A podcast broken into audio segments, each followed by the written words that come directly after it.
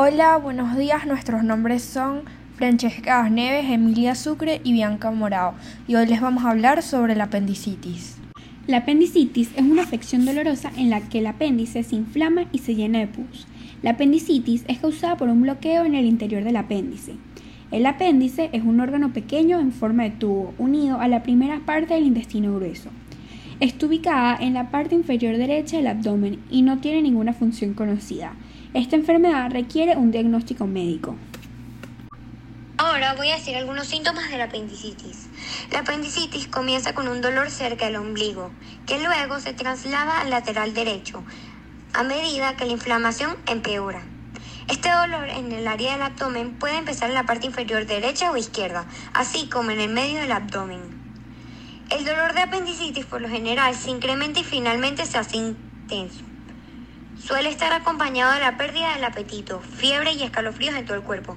También se podrían presenciar algunos síntomas gastrointestinales como el estreñimiento o la diarrea, las náuseas o vómitos, hinchación abdominal y flatulencias.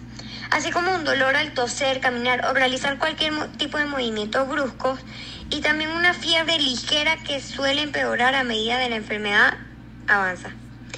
El lugar donde sientes dolor puede variar, va dependiendo de tu edad y de tu cuerpo. Durante el embarazo, el dolor puede parecer que proviene de la parte superior del abdomen, porque el apéndice se encuentra más alto durante el embarazo. Ahorita voy a decir algunas causas.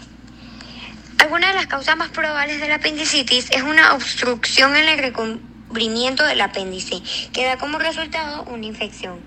Las bacterias se multiplican rápidamente y hace que el apéndice se inflame, se hinche y se llene de pus.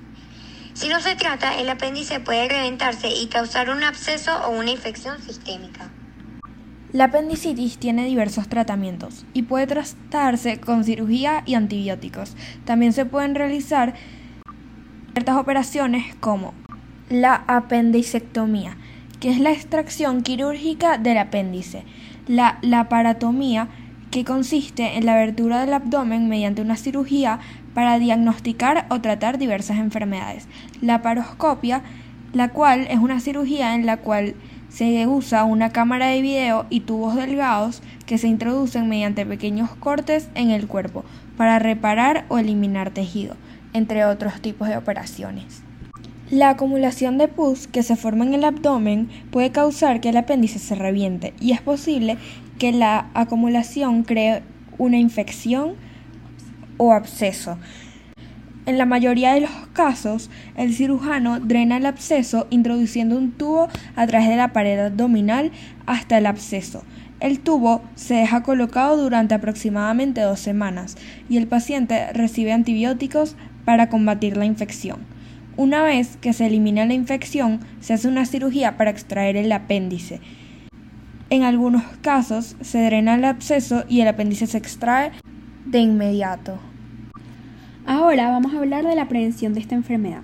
Algunas formas para prevenir la apendicitis son el llevar una dieta rica en fibra, en la que se incluyan frutas y verduras y sobre todo cereales integrales, ya que estos alimentos facilitan el movimiento en el proceso digestivo.